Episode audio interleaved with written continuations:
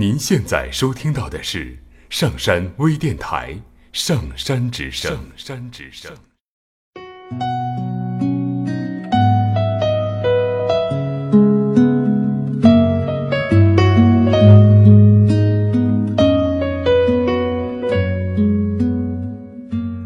听故事，做催眠，对话内心的最深处，与我们一起畅游故事的海洋，聆听资深心理咨询师刘铁铮的催眠故事会。上山微电台独家首发。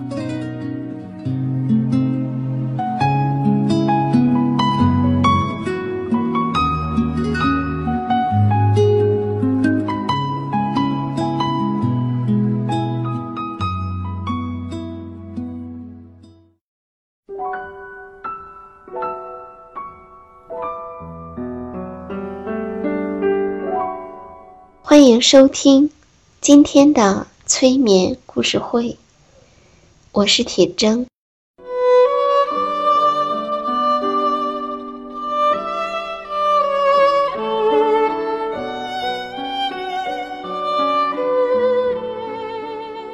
现在，请大大的伸一个懒腰，释放你的压力。与紧张，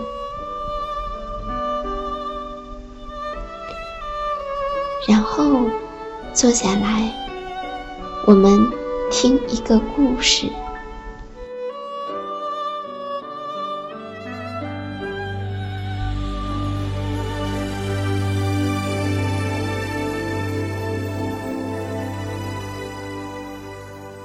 有一个小男孩儿。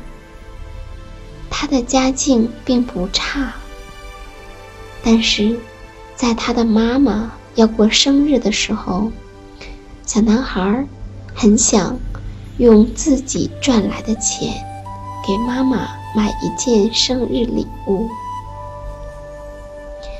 他在一个商店里看到了一枚漂亮的胸针，小男孩想。这枚胸针戴在妈妈的身上，一定非常的好看。可是，这枚胸针需要三块钱才能买到，而小男孩没有钱。幸亏，小男孩养了一只兔子。而这只兔子就快要生小兔子了。小男孩想：如果它生了小兔子，我把小兔子卖掉，说不定就有钱给妈妈买礼物了。可是，要等兔子生出小兔子来，还真不是一件简单的事。小男孩每天都焦急地跑去看兔笼子。终于，有一天早上，笼子里多了五只小兔子。照顾六只兔子，很显然比照顾一只辛苦了些。可是。对于小男孩来说，这既是一个挑战，同时也是非常重要的、有意义的事情，因为也许他可以赚到给妈妈买礼物的钱。于是，他很高兴地看着这五只小兔子长大，每天喂它们。给他们喝水，还要打扫兔笼子。终于有一天，小男孩认为这几只小兔子可以拿去卖了，于是他抱着一只小兔子去试了试，结果他赚到了五毛钱。第二天，他又卖了两只。最后，小男孩把五只小兔子都卖掉了。现在，他的手里有了两元五角钱，距离买那枚漂亮的胸针还差五角钱。但是，小男孩已经没有别的小兔子可以卖了，并且。他也不能卖掉那只大兔子，因为他实在是太喜欢它了。小男孩不知道该怎么办才好。最后，小男孩带着他的两元五角钱，硬着头皮来到商店。他对商店的老板说：“先生，我想给妈妈。”买下那枚漂亮的胸针，我的妈妈快过生日了。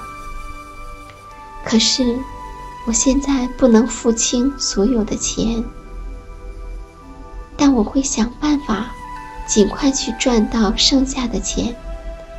您可以把胸针帮我留下来，不卖给别人吗？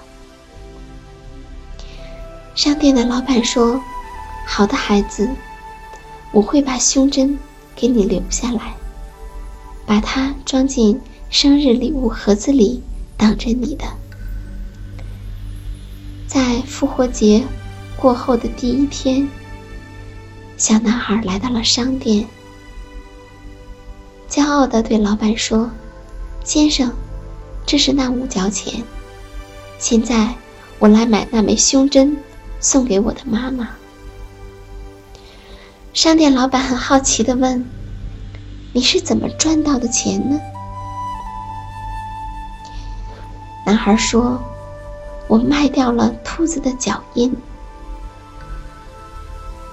商店老板很是好奇，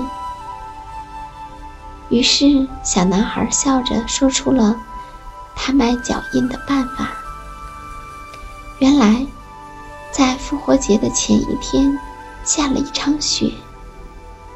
这场雪让苦思赚钱方法的小男孩想起了复活节的兔子。